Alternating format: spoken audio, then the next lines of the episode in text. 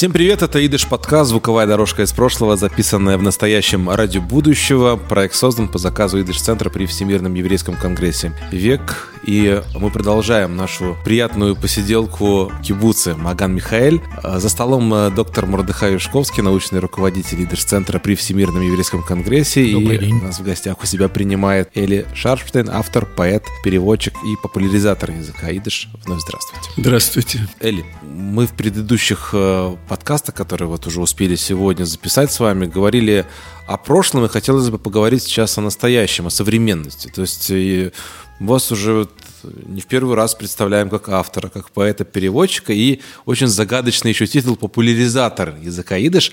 А Как вы объясняете вот этот вот титул? Я вам скажу, э, первым делом я уже с детства пытался писать э, стихи. Обычно это было по-русски. Когда я приехал в Израиль, началось немножко на иврите. Все это серьезным не было. Конечно, я нигде не публиковался. На идиш я никогда не писал. То есть я, я умел писать, читать, но я никогда не писал ни прозы, ни стихов, ничего. С моим отцом я говорил на идише, особенно последние шесть лет, когда он жил в Кибуце, и мы виделись несколько раз в день. Очень много говорили на идиш, я его записывал на идиш. И даже Waze, который я в свое время перевел на идыш, я сделал с его, с его помощью. Я не все знал, как перевести, и он мне помогал. То есть в словах. приложении Waze можно переключить язык на Я идыш? как-то абсолютно случайно узнал, что в Waze можно записать сам себя. Взять и записать, я хочу свой голос слышать, не хочу чужой. И это можно сделать на любом языке. Это абсолютно не важно как. И тогда я ради шутки записал на идыш, причем с очень большим юмором и там фразами, которые, может быть, даже недостойно их слышать.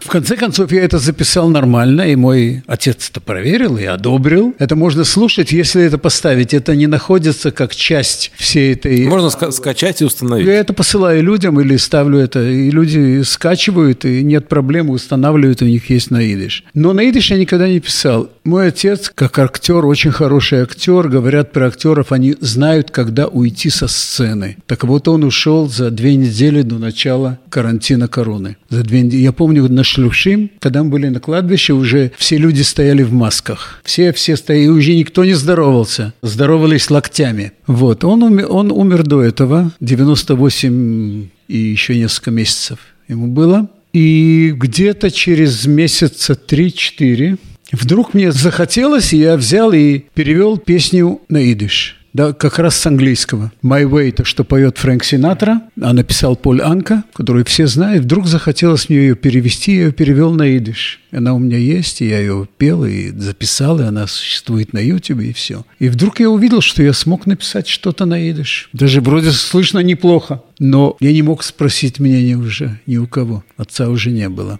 в течение, наверное, почти года был, занимался на разных группах на Фейсбуке, я вообще много на Фейсбуке нахожусь. Есть там идышские группы. И я там иногда исправлял людям, я смотрел, пишут неверно. Исправ... Иногда что-то писал, иногда переписывался, но один день где-то в конце 2020 года, я думаю, 2020 года, где-то в ноябре, октябре где-то. Я смотрю, что люди пишут, начался, это был второй карантин большой в Израиле, когда все сидели по домам, никто не, все боялись дышать, тогда еще никто не знал, что это такое, все боялись, мы тоже сидели дома. И люди стали писать, что вот, я не вижу ни детей, ни внуков, на идыш причем. На идыш вообще тоже не с кем поговорить, нету ни друзей, ни соседей. В общем, я понял, что люди страдают. К тому времени уже Zoom стал популярен, потому что мои внуки приходили сюда учиться на Zoom, тогда учились через Zoom, в школу не ходили. И я спросил у людей, может, они хотят, чтобы сделали, я спросил мнение у людей просто через Facebook, или, может быть, сделать разговоры на такой встрече на Zoom, поговорить на идыш. И я видел, что есть люди довольны. Тогда я взял и записался, открыл такую секцию и и объявил. Я помню, это было в 10 утра. Я вообще не думал, что есть люди за границей, которые для них это еще ночь. Я думал только про израильтян. И я везде это объявил через Facebook, что вот, мол, такой-то день в 10 утра есть. Первая встреча Zoom подсоединился один человек из Индии. Он из наших, он э, винницкий, вот, но они в свое время уехали и жили в Это Германии. известные винницкие И, индусы. и он переехал потом в Индию, он там какой-то дипломат, и он и- и решил изучать идыш. Так он подключился. Поговорили с ним, было, было очень интересно. Через неделю, раз в неделю. Через неделю было уже несколько человек. И так это пошло. И потом это я что-то поменял, попросили меня сделать попозже, на 11. И вдруг кончился этот самый карантин великий. И люди стали мне прямо писать, слушай, нам неудобно. Есть люди моложе меня, которые говорят, нам надо на работу идти. И тогда я это поменял на 6 часов вечера.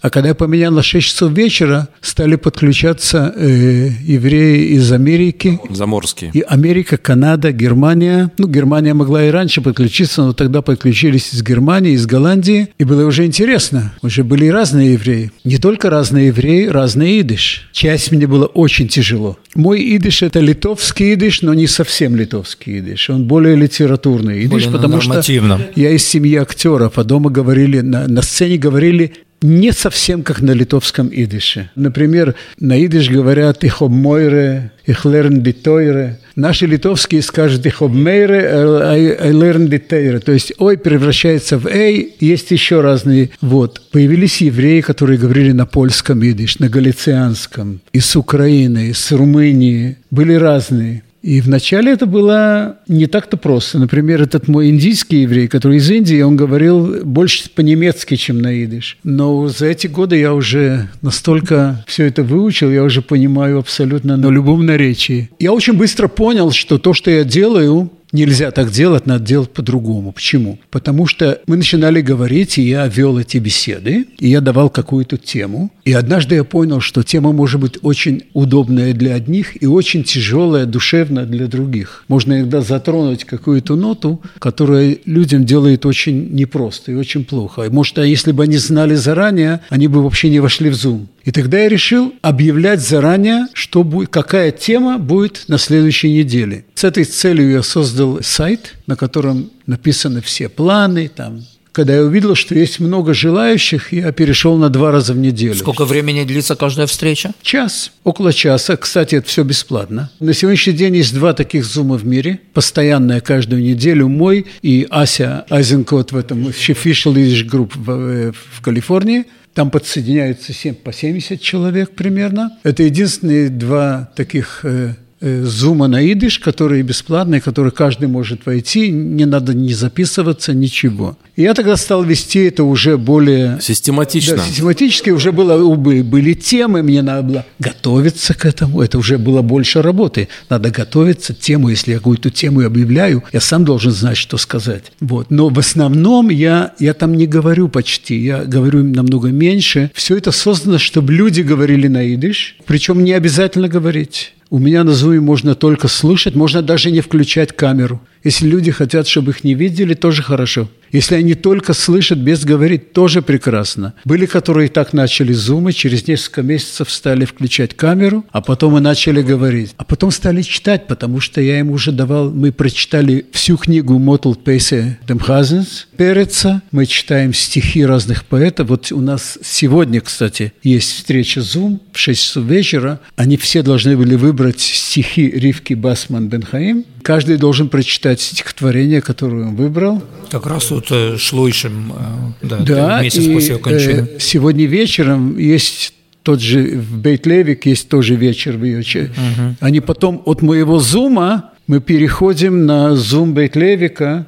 там э, Мириам Трин ведет эту передачу, будем там тоже участвовать или слушать. На сегодняшний день Zoom, он два раза в неделю, но я только один раз в неделю с ними. В четверг я просто в какой-то момент понял, что я уже не могу тянуть два раза в неделю, потому что у меня есть еще дела, потому что я пишу много. Сейчас расскажу про что.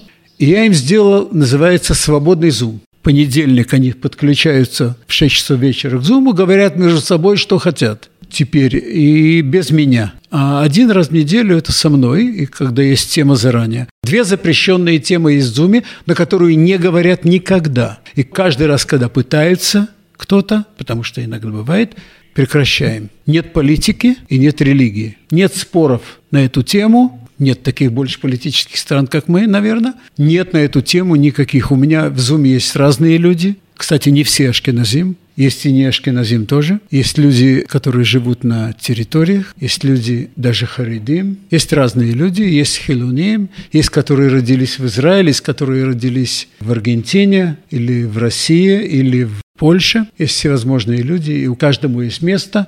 Каждый может говорить на своем идише, без того, чтобы кто-то его поправлял и что-то ему объяснял. Если человек забывает слово, конечно, ему помогают, но вот очень хорошая это, это авера. Атмосфера. Атмосфера Атмосфера. очень дружественная, хорошая, и Несмотря на разные религиозные и политические взгляды, это не важно. Ну, сейчас так в рамках объявления, если вы слушаете этот подкаст, вам тоже захотелось в таком зуме поучаствовать, то можете найти на Фейсбуке, да, получается, вашу группу. Можно найти на Фейсбуке, Google всегда можно найти. Называется «Рейден Идиш mit Эли Шарфштейн». На идиш пишут. И подсоединяться. Не надо просить разрешения, не надо сообщать ничего. Просто люди подсоединяются, когда они хотят, уходят, когда хотят. Нет никаких проблем. Все абсолютно свободно. Расскажите, о, чем вы пишете. Я начал писать, вот я говорю, первую песню я перевел, и я увидел, что, как сказать, я увидел, что это самое, Что пошло. увидел, что это хорошо. И вдруг я начал писать. Не прозу, а стихи. И однажды я читаю на Фейсбуке, что вот эта еврейская, вот эта инстанция, которая поддерживает еврейскую культуру, национальная, Национальное управление по культуре идыш. Да. да, они объявляют конкурс на короткий рассказ, там сказали, там не более, по-моему, не помню, трех тысяч слов, что-то такое там. Есть премии денежные. Это еще во время корона вокруг. Я говорю, а почему мне не написать? Но я не знал, что писать. Я нашел какой-то свой старый рассказ, который когда-то написал на, на иврите, причем очень не на ужасном иврите. Я его стал переводить на идыш. Когда я кончил переводить, я понял, что так переводить нельзя. Я его написал с самого начала. Дело в том, что ни с кем нельзя было советоваться, никому нельзя было показать. Мой хороший друг – это Довберг Керлер. Я еще с его отцом был знаком. А ему я не могу послать, потому что по законам вот этого контеста нельзя ничего никому показывать, нигде, нигде ничего публиковать. Я послал, как он был. Прошло несколько месяцев, я получаю вдруг телефон, ты взял первый приз. Я был, конечно, ошарашен всем этим. И тогда было вот это, в Тель-Авиве было вот это... э, Мероприятие, да. Когда давали эти призы, я приехал, было мероприятие. К этому мероприятию я написал песню. Вначале написал стихи, которые называются «Ихбина Вильнер». Нет, ошибся, не Ихбина Вильнер. Я написал песню «Если б я был поэт на идиш. Венихфолд гивен анемесер дихтер. Если бы я был настоящий поэт. Я ее написал вначале стихи, потом написал музыку. Я думал, что я ее спою там. Потом, в конце концов, я решил не тащить с собой гитару. И я там прочитал. Я очень хотел, чтобы мне дали слово что-то сказать. Они сказали, ну, если уж так хочет, говори. Я был единственный, кто говорил на идиш на этом вечере, кстати. Там все было на иврите. И я прочитал вот, это, вот эти стихи. И как-то я вошел и стал писать и писать. Потом, когда ты пишешь, ты говоришь, ну, хорошо, я написал. Первым делом надо кому-то показать, что поправлял ошибки. Я стал посылать все к Керлеру. И он мне стал исправлять, указывать, и даже иногда говорит, вот ты пишешь как литовский еврей. Я говорю, а какой я еврей? Вот. И было очень интересно, и я решил публиковать. Где публиковать? Вначале я начал публиковать на Фейсбуке. На Фейсбуке есть очень много групп на идиш. Иногда есть очень даже э, профессиональные такие группы, как литературные группы. В какой-то момент я стал публиковать это в изданиях тоже. Есть в Израиле выходит каждый квартал такой журнал, который называется «Идишланд», который издает э, в основном э, Белвел Чернин. У него я публиковался уже, публикуюсь у него тоже. И есть Борис э, Сандлер э, в Нью-Йорке, который издает «Идиш Бранже». У него это сам, у него этот журнал, он э, такой интернетский журнал каждый месяц. Я вдруг перешел на прозу. То есть, когда я писал стихи, вдруг мне захотелось и прозу писать. Не знаю почему. Я вообще не знаю, почему я пишу. Я встаю утром, я могу проснуться в 4 утра, у меня что-то в голове звенит, какие-то я бегу, сломя голову к компьютеру и начинаю писать, писать, писать. С ошибками, не с ошибками, неважно. Первым делом записать, не забыть. Вот так я пишу, в принципе, до сегодняшнего дня. Все вот так идет. Вот, я могу иногда ночью писать, иногда там. Даже когда уезжаю в Болгарию, то же самое. Я пишу, пишу, пишу. Иногда больше, иногда меньше, но это... Вот, так я... И потом есть в Голландии журнал, который называется «Grüne Medine», «Зеленая страна». Он выходит раз в полгода, он написан половина на идиш, половина на голландском. Там я тоже уже печатался. Там я печатался не потому, что я просил, ко мне обратились оттуда. Я сейчас думаю, что многие из тех, кто этот э, подкаст послушают, э, будут искать э, ваши произведения в разных источниках. И опять же напоминаю, что, мне кажется, самый простой путь при помощи Гугла или при помощи Фейсбука с вами даже напрямую связаться. Знаете, я хотел у вас еще спросить про вашу семью и насколько э, ваш идыш передается дальше следующим поколениям. Вот. Начнем с жены. Моя жена из Москвы, дома родители говорили ее на идиш только с одной целью, чтобы дети не поняли. Как во многих Как в семьях. да. нормальной еврейской семье в России. Вот. Она очень мало понимала на идиш. С тех пор, как я стал писать на идиш, мне кому-то надо читать. И кроме того, с тех пор, как я веду вот эти зумы, то есть я сижу в наушниках, не слышно, как со мной говорят, но слышно, что я говорю. Моя жена стала понимать на идиш. Я могу ее прочитать, я ей могу дать даже прочитать, что написано на идиш. И это хорошо, когда есть кто-то, что можно прочитать. И вот написал что-то новое, дайте прочитать. Счастье скажи, это когда тебя понимают. да? На идыш. Потом внуки. Внуки были очень привязаны к моему отцу, к своему прадедушке. Были очень привязаны, они его каждый день видели, мои внуки. И когда его не стало, это, конечно, было очень большой утратой для них тоже. И тогда мы решили в его честь записать несколько видео на идыш. Кто будет участвовать? Мои младшие внуки. Трое младших внуков там А сколько у вас всего внуков? у меня 9. Это как раз до 9, это 6, 7, 8. Они, у них-то разница в год. И я стал с ними делать, э, было как раз тогда пришла Ханука, я говорю, окей, ханукальные песни на идиш мы сделали с ним. Один раз сделали, причем это было в честь прадедушки. Через год опять сделали. Год назад я сделал с ними на Хануку песню на идиш. Есть уже видео готово, и все. Подходит ко мне один из них, самый младший из них, говорит, «Э, дедушка, я хочу сам записать эту песню чтобы ты меня записал всю, потому что там я каждому просто определил это самое, что он пел.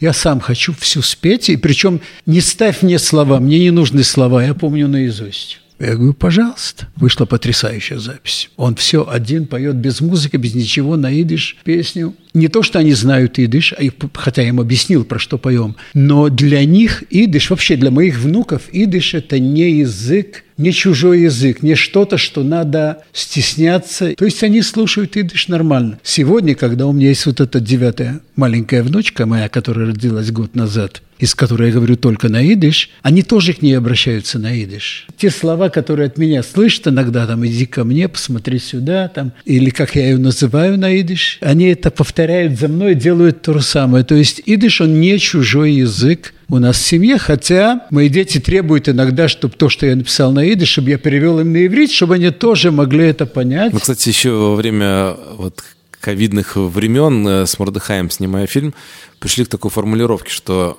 есть огромное количество э, бессимптомных носителей идыша как, так же, как и вирус. И достаточно, чтобы один был в активной фазе, и все остальные начинают тоже проявляться. Поэтому, Остальные заражаются, Да, в, вашей, в вашем случае вот эта вот фаза активного идыша наступила у вас, и я думаю, что э, заложенная сейчас вот эта вот культура ваших внуков продолжит э, существовать и далее. Когда-нибудь у них тоже проявятся в более активной форме. Я очень надеюсь. И моя дочка, мне, например, старшая дочка, очень много лет спрашивала, а почему, мол, даже как-то корила, вот, вот ты нас не учил говорить на идиш. Я говорю, слушай, это была не моя работа. То есть я с тобой на русский, по-русски говорил. Это работа моих родителей. Они этого не делали. Они предпочитали говорить с вами на иврите. Я же, что я могу сделать?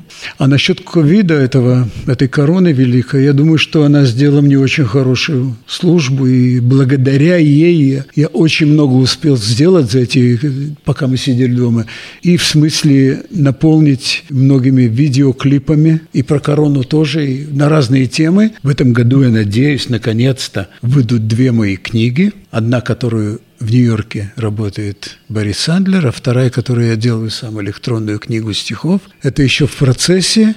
Я еще постоянно добавляю что-то туда. Или в двух словах э, о тематике. Э, Тематика так. Книга прозы, там будет 12 рассказов и одна поэма. Она называется «Майн Вильнер Завулик», «Мой Вильнюсский переулок». Я действительно жил на переулке э, между двух улиц, между Завальной и Больничной улицей в здании бывшей еврейской больницы. Это в основном воспоминания, воспоминания Иногда воспоминания мои, иногда не мои, иногда это, как сказал Марк Твен, ты можешь вспоминать то, что не было тоже. Так что иногда мне там было очень много э, э, домысла тоже. Цикл рассказов, который каждый из них имеет отношение к Вильнюсу или к Литве, и к евреям Вильнюса и Литвы, поэтому он называется вот так. Стихи, там есть разная тематика. Там есть тематика просто разных мыслей, есть там тематика и трагических мыслей тоже.